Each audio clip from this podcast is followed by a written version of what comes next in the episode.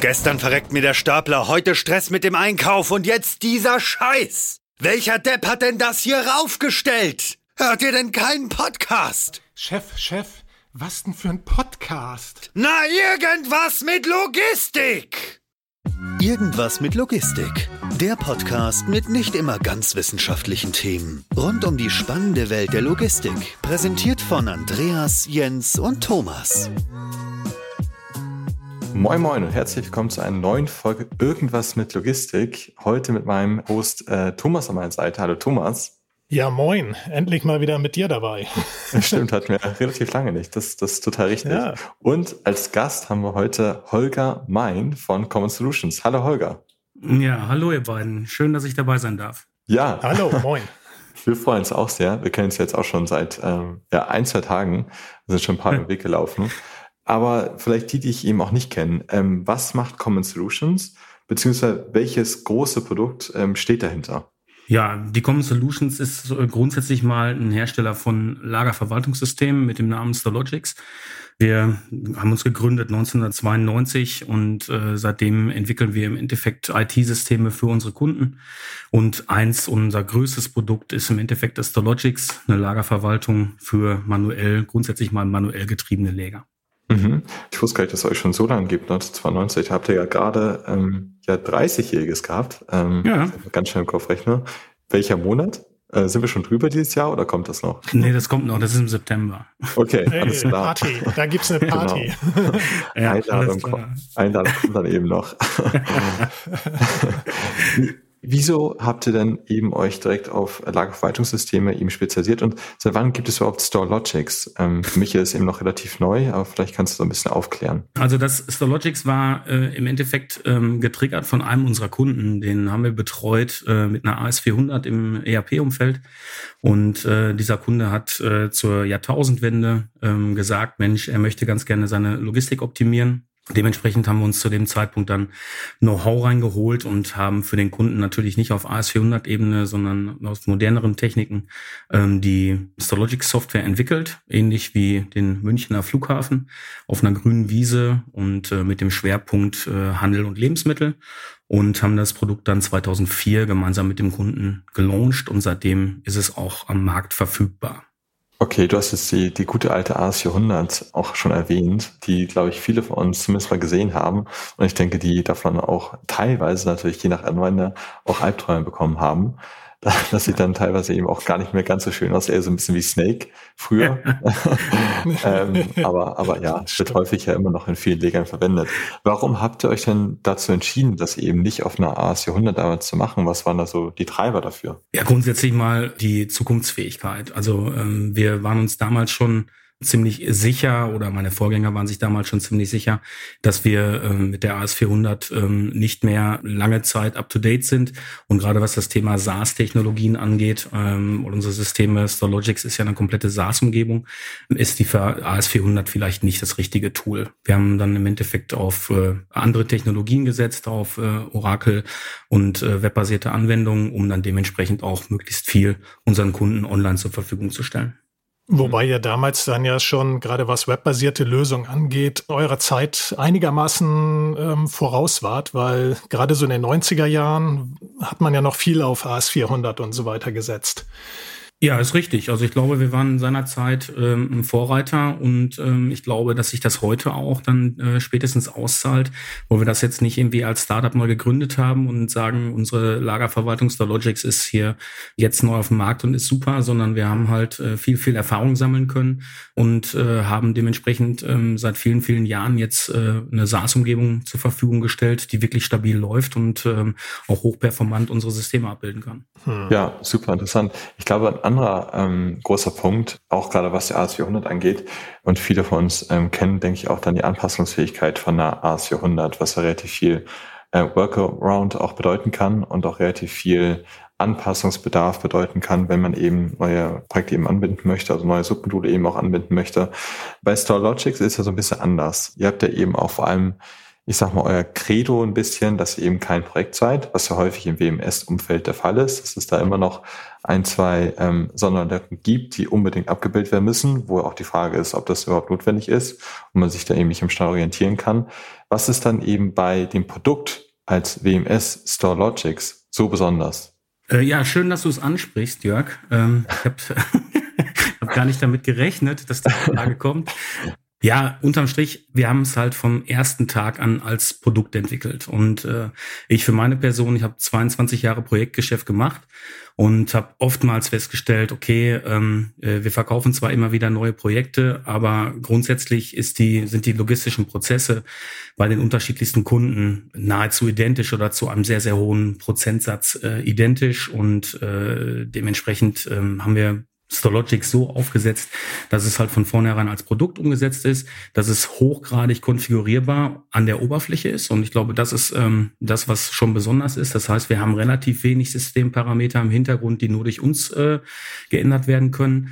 Und ähm, jede Funktionalität, also ich sag mal bis weit über 98 Prozent, sind an der Oberfläche konfigurierbar und auch durch den Kunden konfigurierbar. Mhm. Und das ist, glaube ich, ein Novum, dass man halt wirklich hergehen kann und äh, selbstständig das Produkt so konfigurieren kann, wenn der Kunde wünscht, auch mit unserer Unterstützung, aber dass ich halt relativ schnell umstellen kann in den einzelnen Funktionen innerhalb der Lagerlogistik. Ich finde das mega spannend, dass ähm, dieses Thema sozusagen Projekt versus Produkt. Und ich frage mich, warum machen sich eigentlich alle anderen ähm, das Leben so extrem schwer und versuchen da mal ein mega Projekt draus zu machen und vor allen Dingen ihre Prozesse so anzupassen.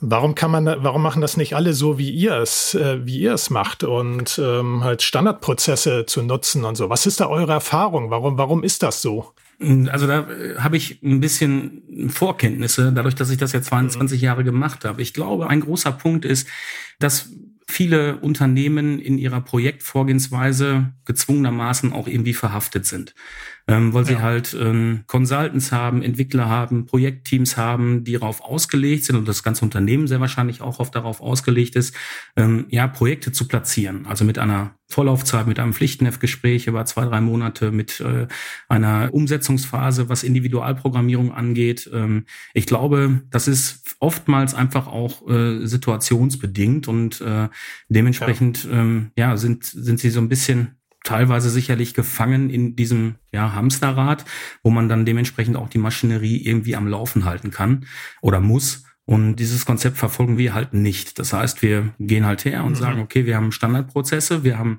jetzt auch nicht nur einen Standardprozess in der Kommissionierung oder im Wareneingang oder an den Verpackungsplätzen, sondern wir haben halt zig äh, standardisierte Wege, die halt konfigurierbar sind. Und dementsprechend kennt meine komplette Mannschaft, also von jedem Consultant, äh, von jedem Entwickler, ähm, von jedem Berater, die Software aus dem FF und kann diese einzelnen Konfigurationen mit dem Kunden im Endeffekt durchgehen. Und mhm. ich glaube, das ist, das ist ein so ein Punkt, wo ähm, sich viele Unternehmen dann schwer tun und zu sagen, okay, wir haben jetzt hier ein Standardprojekt, und ja. das führe ich jetzt einfach ein. Ich glaube, dass oftmals auch bei den Kunden, ich merke das auch bei unseren Kundengesprächen, die sprechen ja leider nicht nur mit uns, sondern auch mit Marktbegleitern. Und äh, acht von zehn erzählen halt, ja, da müssten wir jetzt erstmal ein Pflichtenheft machen, eine Analyse machen, dann wird besprochen, was der Kunde sich dann alles wünscht. Äh, und dann wird alles aufgeschrieben, was der Kunde sich wünscht und ähm, äh, dann wird das Projekt halt umgesetzt und wir gehen halt komplett anders daran, dass wir halt im Endeffekt äh, die Prozesse beim Kunden mhm. verstehen, aufnehmen und ihm direkt an der Software auch unsere Lösung und die Prozesse dann auch zeigen. Mhm. Doch, also alles etwas mehr aufgeblasen, das Ganze, ne? Mhm. Ja, also wie gesagt, ich, ich, ich sage das auch komplett wertfrei. Also das ist, äh, ich habe ja 22 Jahre jetzt nicht irgendwie nur Unsinn gemacht und ich glaube, das hat auch seine Daseinsberechtigung. Aber für mich hat sich dann irgendwann so die Frage gestellt, Mensch, warum ist das eigentlich so? Und warum muss ich denn äh, immer wieder äh, Sachen, die wir gegebenenfalls schon in anderen Projekten umgesetzt haben, nochmal neu programmieren und dann ja. ist dann alles Projektteam drin. Ähm, dann habe ich im Endeffekt ja, äh, Experten für dieses eine Projekt, aber nicht für meine Standardsoftware. Und äh, dementsprechend ist es meines Erachtens ein modernerer, neuerer Weg, der auch seine Daseinsberechtigung hat. Ich finde es auch wichtig, ja. gerade in Zeiten, wo äh, IT immer die, die knappste Ressource wird in den Projekten, dass man ähm, da auch ein bisschen einspart. Nicht nur natürlich an, an Zeit, ähm, einfach von äh, Vertragszeichnung bis Go Live, sondern eben auch äh, in, der, in der Mannschaft ein bisschen äh, aufräumt, auch eben bei Kundenseite. Da ich dann eben nicht mehr ein Projektteam auch brauche, mit Projektleiter, was ja eben auf Kundenseite auch mal vorhanden sein muss, damit Integration auch mit Überlagensystem, zum Beispiel ERP, dann auch recht gut stattfindet. Deswegen ist es, finde ich, auch noch ein guter Punkt. Äh, zweite Sache, wo ich mich gefragt habe, wo dieser Produktgedanke ähm, gut funktioniert und wo er eher schlecht funktioniert. Also ich würde sagen, je komplexer das Projekt eben wird ähm, und je mehr in dem, ähm, je größer das Projekt eben auch wird, das heißt Komplexität, das heißt eine Anzahl von zum Beispiel automatisierten Gewerken oder auch von manuellen Bereichen und natürlich je mehr ich in diesen manuellen und automatisierten Bereichen an, an Leistung habe, wird es schwieriger, das Produkt einzusetzen. Ähm, andersrum, je kleiner und je ähm, weniger Komplexität, desto einfacher wird das. Würdest du mir da widersprechen oder wo seht ihr da so euren Sweet Spot? Also widersprechen tue ich dir sicherlich nicht. Ich sage aber nicht, dass es äh, nur bei kleinen und einfachen Projekten möglich ist. Mhm.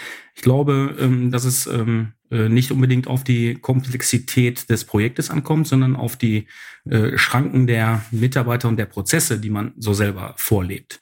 Ich bin davon überzeugt, dass äh, 80, 90 Prozent der logistischen Prozesse in allen Lägern irgendwie gleich laufen könnte weil äh, es gibt halt für jeglichen mm, Standard oder für jed jeglichen Fall gibt es äh, äh, Best Practice Beispiele, ob ich besser mit einer Multi-Order-Kommissionierung arbeite oder mit einer Einzelkommissionierung und einem Batch bilde. Ich glaube, dass man da viel mit Standard erreichen kann und ich glaube, es ist so ein bisschen auf der die Flexibilität im Kopf muss gegeben sein, ähm, dass man sagt, okay, äh, wir gucken uns mal äh, Best Practice Beispiele an. Das bezieht sich jetzt meines Erachtens auch nicht nur auf Stologic, sondern auf äh, jegliche Software. Mhm und lernt vielleicht auch ähm, von, von standardisierten Prozessen.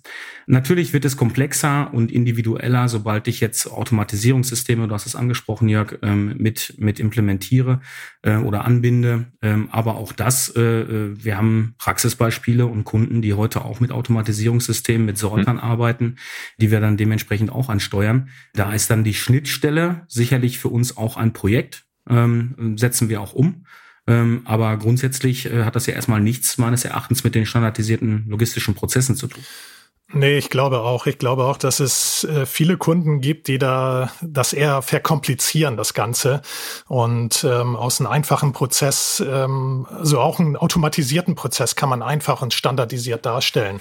Aber was macht ihr dann mit den Kunden, die jetzt auch, ähm, ich, ich kenne das ja auch aus, meinen, äh, aus meiner Beratungserfahrung heraus, wenn man einen Kunden hat, der ähm, also partout nicht von seinen alten Prozessen abkommen will, weil er ihm sagt, das haben wir schon immer so gemacht, das müssen, müssen wir auch immer weiter so machen wie geht ihr mit denen um? Also wie, wie könnt ihr die quasi äh, wieder auf den rechten Pfad sozusagen bewegen? Ja, da äh, hole ich ein bisschen aus. Das hat so ein bisschen was mit unserer äh, äh, Projektvorgehensweise zu tun. Da wir äh, bei uns einen, oder ich, ich muss mal mit dem Lizenzmodell anfangen, das ist relativ einfach. Bei uns muss halt nur jeder User äh, monatlich lizenziert werden und über diese Lizenzkosten ist alles abgedeckt. Das heißt, wir haben keine Onboarding-Kosten, wir haben keine ähm, äh, CRs, die super separat beauftragt werden müssen, sondern alles, was wir für diesen Kunden benötigen an Onboarding, an Dienstleistungen, ist darüber abgedeckt. Und das halt auch erst mit Beginn des Produktivbetriebes. Das heißt, vorher entstehen für den Kunden keinerlei Kosten. Das hat zur mhm. Folge, dass ich ähm, von vornherein schon im Vertriebs- und Beratungsprozess mit ganz offenem Visier kämpfen muss. Das heißt, ich kann nicht hergehen und sagen, ja, das kriegen wir schon irgendwie hin und habe hinten einen Rattenschwanz dran, den ich entwickeln muss, ähm, ja. sondern ich muss dazu in der Lage sein, diesen Kunden mit äh, weit über 90, 95 Prozent im Endeffekt abzuwickeln. Und dann muss ich mit dem Kunden sprechen und muss dem Kunden die Lösungen zeigen. Mhm. Wenn sich dann herausstellt, dass der Kunde entweder, dass ich ihn nicht abwickeln kann mit meinen Prozessen, die ich habe, oder der Kunde von seinen gelebten Prozessen nicht abweicht und äh, verlangt im Endeffekt, äh, dass wir ähm, unsere Software dann dementsprechend anpassen. Ja, gibt es im Endeffekt zwei Wege. Entweder entscheide ich, okay, der Weg, den der Kunde da geht, ist besser als die Standardlösung, die wir heute haben. Dann setzen wir das um und es äh, macht das Produkt stärker. Ja. Das heißt, es steht auch hinter allem anderen Kunden zur Verfügung. Oder ich muss dem Kunden ganz klar sagen, dass wir halt nicht zusammenpassen und dass es dann, ich sag mal, 10, äh, 15 andere namhafte Anbieter am Markt gibt, die halt diesen Maßanzug für den Kunden dann fertigen und äh, dann dementsprechend auch bepreisen. Mhm, das ist halt ein okay. komplett anderes Geschäftsmodell, ja. Ich ja, finde die Community-Gedanken dahinter eigentlich ganz gut, äh, den du eben angesprochen hast, dass ähm, das immer ähm, eher so ein, so ein Pull-Prinzip ist aus dem Markt und dass er immer am Markt eben längst entwickelt, weil häufig ist es eben auch so, gerade je größer das Unternehmen wird, desto mehr bildet sich auch so eine, eine eigene Bubble und dass der, der Kunde häufig dann, dass er eh nicht mehr customer-centric ist und dass du irgendwann was entwickelst, was du denkst, was der Markt braucht, aber der Markt braucht das eben gar nicht. Der Markt hat nie darauf gewartet.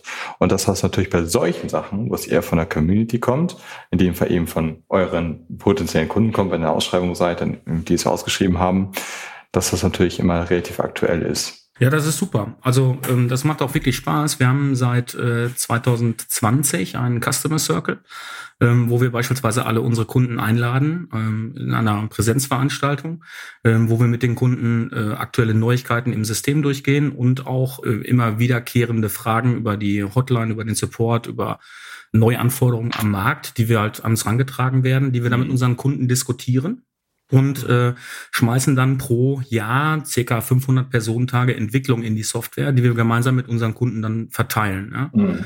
Wo wir dann hergehen und sagen, okay, wir bräuchten, äh, haben jetzt beispielsweise letztes Jahr ein BI-Tool angebunden oder jetzt ganz aktuell haben wir äh, ähm, die Anforderungen, den NIMSA-Scanner zu äh, integrieren, was wir dann auf der Logimat jetzt gezeigt haben. Und äh, das sind dann alles äh, Themen, die wir mit unseren Kunden diskutieren, sprechen äh, abstimmen und das dann hinterher im Standard zur Verfügung stellen. Hm. Dieser Open Source Gedanke, der ist ja, den finde ich mega, weil man genau darüber ja auch ähm, in diese ganzen Entwicklungsschritte hineinkommt. Aber wie offen sind denn eure Kunden, gerade auch in diesen Veranstaltungen, diese Informationen gegenseitig auszutauschen? Weil ich kann mir vorstellen, dass da vielleicht doch der ein oder andere sagt, so, nö, ich lasse nicht so meine Karten schauen oder kommt das gar nicht vor? Also sehr selten, Tommy. Das ist also wirklich sehr selten. Die Kunden haben sich ja von Anfang an für dieses Konzept entschieden und ähm, wissen auch ganz klar, der Source Code ist für alle gleich. Das hat ja nichts für meine ja. individuellen Konfigurationen zu tun. Also zum Beispiel arbeitet Kunde A bei uns völlig anders als Kunde B, wo der Kunde A beispielsweise aus dem Dienstleistungssektor kommt und nur ganz Paletten oder ganze SKUs äh, bewegt und der Kunde B halt äh, im E-Commerce-Bereich zu Hause in, ist und ganz andere Anforderungen hat. Das heißt, die Konfiguration der Systeme ist ja völlig unterschiedlich. Es geht ja nur darum, gemeinsam eine Software stärker zu machen, wovon alle partizipieren und ich im Endeffekt ein breiteres Band habe, was ich unseren Kunden zur Verfügung stelle. Und äh, die beiden Themen, die ich gerade angesprochen habe, wie ein VI-Tool, eine Implementierung oder ein Abrechnungstool oder einen externen Mandanten ihre Bestände und Aufträge einsehen können, was dann im Endeffekt alle Kunden weiter nach vorne bringt, die irgendwas mit Mandanten zu tun haben. Warum sollten die sich dagegen sperren? Ja, und dadurch, dass sie halt im Endeffekt eine All-in-Flatrate bei uns haben, äh, tut ihnen das ja auch nicht weh. Ja? Also ähm, mhm. einige Kunden nutzen dieses Plenum auch, um zu sagen, Mensch, wir brauchen jetzt Funktion ABC, um das im Endeffekt nach vorne zu treiben, um dann möglichst schnell auch ihre äh, logistischen Ziele zu erreichen. Dementsprechend sind die sehr aktiv mit dabei. Äh, und äh, äh Kunden, die sich dagegen beispielsweise versperren würden oder so diesen ähm, ich nenne es mal positiv, diesen Dinosaurier-Ansatz haben, das ist mein Wissen und mhm. ich mache mich äh, nur, nur persönlich stark, ähm, ja, haben dann in so einer Veranstaltung und in so einer Konstellation dann eher Nachteile dadurch, sich nicht zu beteiligen. Ja, aber, mhm. deswegen aber grundsätzlich, auch gar nicht. Ähm, ja. bezüglich der Daten, weil die ja auch eher anonymisiert sind und äh, du ja nur das Modul am Ende zur Verfügung stellst und du gar nicht weißt, ob es eben von Kunde A oder B oder C oder A, B, C, D, E, F, G kommt. Genau.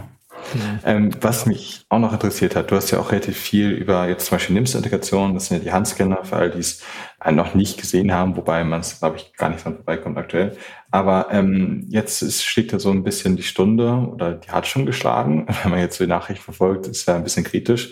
Aber bezüglich im E-Grocery ähm, ist gerade sehr, sehr stürmische Zeiten, aber da erfolgt ja größtenteils eben auch alles noch manuell, ist alles ähm, natürlich relativ skalierbar in Bezug auf Multi-Site-Rollout eben auch, dass ich von einer Seite auf die nächste schalte. Ramp-Up-Zeiten müssen natürlich auch relativ kurz sein. Und was natürlich auch der, der große Vorteil ist von euch in diesem Fall, dass ihr nur dieses Lizenzmodell habt. Das heißt, meine CAPEX sind null. Natürlich, CAPEX haben immer einen gewissen Sinn, aber nahezu null. Und ich habe eben nur meine OPEX und das kann ich natürlich auch dann relativ gut skalieren, indem ich eben auch meine Leisten hochbringe in Form von mehr Lizenzen und natürlich dann auch gleichzeitig hoffentlich mein Revenue hochbringe und dann auch eben mein, meine Marge ja, oder mein Gesamtvolumen dadurch eben auch hochbringe. Ähm, ist das überhaupt noch ein Weg, an dem man dann vorbeikommt, eben mit dieser Produktlösung und der ähm, monatlichen Lizenzlösung? Ja, ich glaube nicht. Also, was soll ich auch anders sagen? Ne? Also, ich glaube, dass das schon der richtige Weg ist. Also, wir sind halt sehr, sehr, sehr skalierbar, dadurch, dass wir äh, im Endeffekt ähm, diese komplette Projektrisiko auf uns laden, bis der Kunde produktiv schaltet. Mhm. Ist das schon mal ein Riesenvorteil meines Erachtens gegenüber anderen Systemen. Wir haben dann eher damit zu kämpfen, dass die Kunden uns das nicht glauben, ja, dass wir äh, im Endeffekt nicht so wahrgenommen werden, wie wir eigentlich sind. Äh, kleine Anekdote dazu, die Common Solutions und Stologics äh, kenne ich jetzt bestimmt schon acht oder zehn Jahre. Da habe ich meinen jetzigen Geschäftspartner, den Patrick, kennengelernt und äh, wir haben uns beim, ich glaube, das war bei irgendeinem Kongress, haben wir uns darüber unterhalten und der sagte mir, Mensch, äh, äh, haben Sie denn schon mal Stologics kennengelernt? Wir schalten innerhalb von sechs Wochen Produktivleger auf und ich, also hätte ich einen Spiegel dabei gehabt, hätte ich äh, sehr wahrscheinlich mich dabei erwischt, wie ich so leicht den Augenwinkel oder den Mundwinkel hochziehe und sage, mh, klar. Äh, das äh, kann eigentlich gar nicht äh, funktionieren. Das ist sehr wahrscheinlich irgendeine, irgendeine kleine Lösung, womit man jetzt im Endeffekt einen, einen Zettel ersetzt durch irgendein Tablet oder sowas. Und so trennten sich dann im ersten unsere Wege wieder, bis ich einen Kunden, den ich in der Ausschreibung hatte, an Common Solutions und Stologics verloren habe ähm, wo ich dann gedacht habe, okay, das war jetzt keine kleine Ausschreibung, das war äh, wirklich ähm, was was Großes und hatte noch einen ganz guten Draht zu dem Kunden und habe ihn dann angerufen und habe ihn gefragt, ich so, äh, hätten Sie was dagegen, wenn wir uns nochmal zusammen telefonieren, wenn das dann läuft? Ja, können wir machen. Und dann habe ich äh, sieben Wochen später angerufen und habe dann gefragt, ich so, und läuft's? Ja, läuft. Ich so, alle Prozesse, ja, alle Prozesse, die wir ähm, äh, verabschiedet haben, laufen mit dem System und äh, bin hochzufrieden. Und das war so der Moment, wo ich dann wirklich bei einem alteingesessenen ähm, Systemhaus oder äh, LVS-Hersteller gesessen habe und habe mir gedacht, Mensch, so schlecht kann das nicht sein. Und dementsprechend mhm. jetzt vor knapp drei Jahren dann äh, gesagt, äh, ich gucke jetzt mal wirklich da unter die Haube und schaue mir mal die Prozesse an. Äh, dementsprechend konnte ich mich dann von den Prozessen überzeugen und ähm, um Jörgs Frage äh, zu beantworten, die ja sehr lang war. ähm, ja, also auf jeden Fall bei der bei der Formulierung der Frage hätten wir beim Bingo auf jeden Fall hätte ich gewonnen. ähm, da waren alle Begriffe drin, die man irgendwie noch mal loswerden muss. Ähm, aus dem, dem, Grund glaube ich, dass wir schon für viele, viele Interessenten und viele Kunden äh, das richtige Konzept haben. Ja, und äh, dass wir halt äh, ähm, äh, viel, viel Sicherheit bieten können.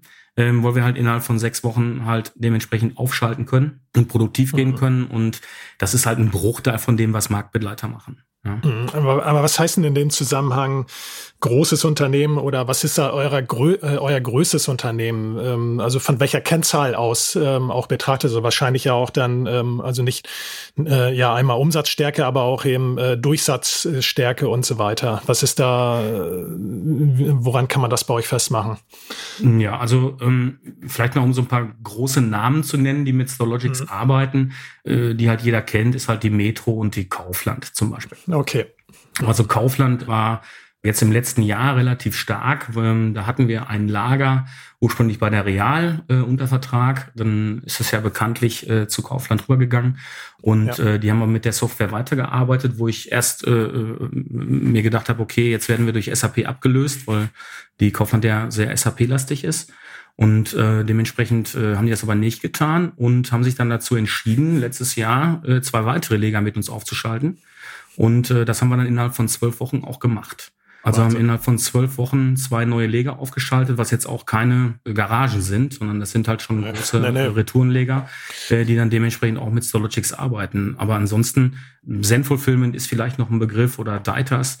Äh, Daitas ist äh, halt sehr interessanter Kunde, weil wir bei Daitas beispielsweise, ich weiß nicht, ob ihr die kennt, das ist hier Europas größtes Faschingskaufhaus.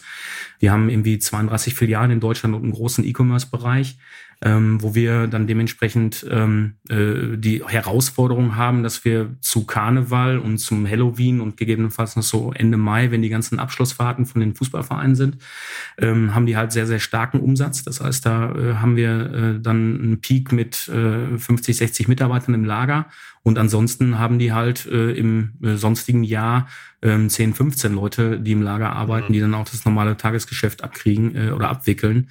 Äh, das heißt, das sind Peaks von äh, ähm, Paketanzahl, weiß ich jetzt aktuell nicht. Ich glaube auch nicht, dass ich das erzählen dürfte, aber ähm, äh, das ist halt ein, das ist halt eine, ein Faktor 4, 5, ja, die die da. Naja, kann man sich kann man sich schon gut vorstellen. Also, und wenn ich, und wenn ich dann mal so überlege, so meine Projekte, die, die ich so kenne, gerade aus diesem, ähm, also aus dem BMS-Bereich heraus, da sind das nicht zwölf, zwölf Wochen, sondern eher zwölf Monate. Und nach zwölf Monaten hat man vielleicht mal gerade die Lasten- und Pflichtenheftphase abgeschlossen und hat noch kein Stück programmiert, noch keine 0 und 1 irgendwo eingetippt. ja, und überleg mal, überleg mal, was sich in den zwölf Monaten alles ändert an, ja. an, an äh, Herausforderungen. Absolut, ja. Ja, ja. ja. ja das ist ja auch das, das, das ist ja auch das Riesenproblem, dass äh, diese, diese ständigen Änderungen innerhalb des Prozesses, die dann wieder nachgebessert werden müssen äh, und, und so weiter, ähm, was es ja auch dann so, so un unglaublich schwer macht und so. Und äh, wo ihr da, glaube ich, ja auch eine entsprechend agilere Weiterentwicklung dann auch habt. Du sparst eben auch super viel bei der Inbetriebnahme. Das ist natürlich auch immer der Punkt, ähm, der ja. dir ja noch richtig auf Füße fallen kann, wenn du eben dein dein äh, Pflichtenheft dann auch mal gegenprüfst gegen die tatsächlichen Prozesse, die dann eben auch zum Beispiel auf der Maske sind, die bei den Nachschubprozessen sind, etc. Das ist bei euch natürlich eher auch nicht so der Fall, weil ihr habt eben das Produkt, das ist es und entweder nehmt es oder ihr nehmt es eben nicht. Äh, genau, also aufs, aufs Wesentliche runtergebrochen ist das genau das. Ne? Jetzt habe ich natürlich auch kein Interesse da äh, darin, äh, irgendwelchen Kunden oder Interessenten vor den Kopf zu stoßen. Nichtsdestotrotz muss man das, muss man auch den Mut haben dazu, ähm, das dann durchaus ähm, auch mal äh, zu tun. Also ähm, es passt halt nicht jeder Kunde zu uns. Und genauso sage ich auch nicht, dass alle Kunden, die ich in den letzten 22 Jahren aufgeschaltet habe, äh, mit unserer Software äh, hundertprozentig arbeiten könnten. Ne? Das sage ich auch nicht. Also das ist, äh, passt sicherlich nicht für jeden. Es gibt halt mhm. hochgradig individuelle und äh, komplexe äh, Lösungen, wo meines Erachtens das Projektgeschäft auch genau das Richtige ist. Aber im Gegenzug sage ich auch, 80 Prozent der Kunden, die ich in der Vergangenheit aufgestaltet hat, hätten das auch genauso gut innerhalb von sechs Wochen heute haben können. Mhm. Aber ich glaube, auch da ist es gerade so, dass es gar nicht mal so eine hohe Prozentzahl ist, äh, bei denen es nicht passen wird. Also ich glaube, das wird sich wahrscheinlich eher im einstelligen Bereich, also im niedrigen einstelligen Bereich bewegen. Weil ich glaube, bei den meisten Kunden ist es wirklich eher so, dass die, dass sie es einfach aus ähm, Tradition, aus der ähm, lang, äh, aus den langen Jahren heraus das so sehen und sagen, nee, wir müssen unsere, wir haben so individuelle äh, Prozesse, die kann man nicht anpassen. Und wenn man dann aber äh, tiefer reinsteigt, dann wird, wird man sehen, ähm, dass es alles anpassbar oder standardisierbar ist. Also davon bin ich fest äh, überzeugt, dass es so ist. Ja, also wir auch. Also definitiv. Und das zeigt auch, wenn ein Kunde und ein Interessent offen damit umgeht und wirklich äh, genauso wie wir ganz klar mit einem offenen Visier in diese Workshops geht und in diese Vorstellung des Produktes geht äh, und wir dem Kunden direkt zeigen, okay, du möchtest jetzt eine Batch-Kommissionierung für Fall A haben und möchtest eine Multi-Order-Kommissionierung für Fall B haben, möchtest eine äh, Einpöster-Kommissionierung haben für äh, Fall C und so weiter und so fort. Und wir zeigen ihm das alles direkt im System erübrigen sich halt viele Gespräche. Das hat auch ein bisschen was mit der Fragestellung zu tun. Wenn ich mich hinsetze bei einem Kunden und Interessenten und sag mal, was macht er denn heute? Dann erzählt ja, er mir natürlich alles das, was er heute macht, plus das, was ihm heute stört. Ja, klar. Ne? Also das ist ja so, das kennt er besser als ich. Also. Wenn wir auch mal jetzt die, die Logik mal so ein bisschen retrospektiv äh, betrachten und vielleicht mal ein bisschen in die Zukunft auch schauen. Ähm, auf der Logimat war aus meiner Perspektive eben hardware-seitig jetzt nicht so super viel Neues. Ich denke, ähm, Autostore war da ungefähr 20 Mal vertreten. Dann äh, war vielleicht eben noch der Picobotter 15 Mal vertreten. LGVs MRs war natürlich auch sehr, sehr viel betrieben in der eigenen Halle.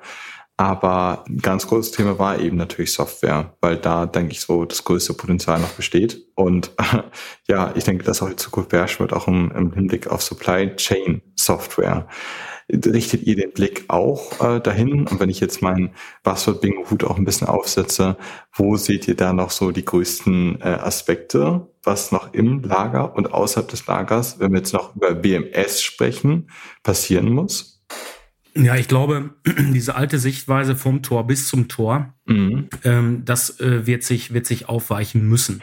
Also auch wir äh, überlegen, ähm, was mit äh, Dockyard Management äh, ist, ähm, wie kann ich äh, flexibler ähm, äh, meine Warenausgangsprozesse, meine Wareneingangsprozesse, also vom Zeitfenstermanagement äh, gestalten. Da gibt's ja heute auch Tools, äh, die man dann implementieren muss. Also ich glaube, dieses klassische vom Tor bis zum Tor und danach interessiert es mich eigentlich nicht mehr, wenn es auf dem LKW steht.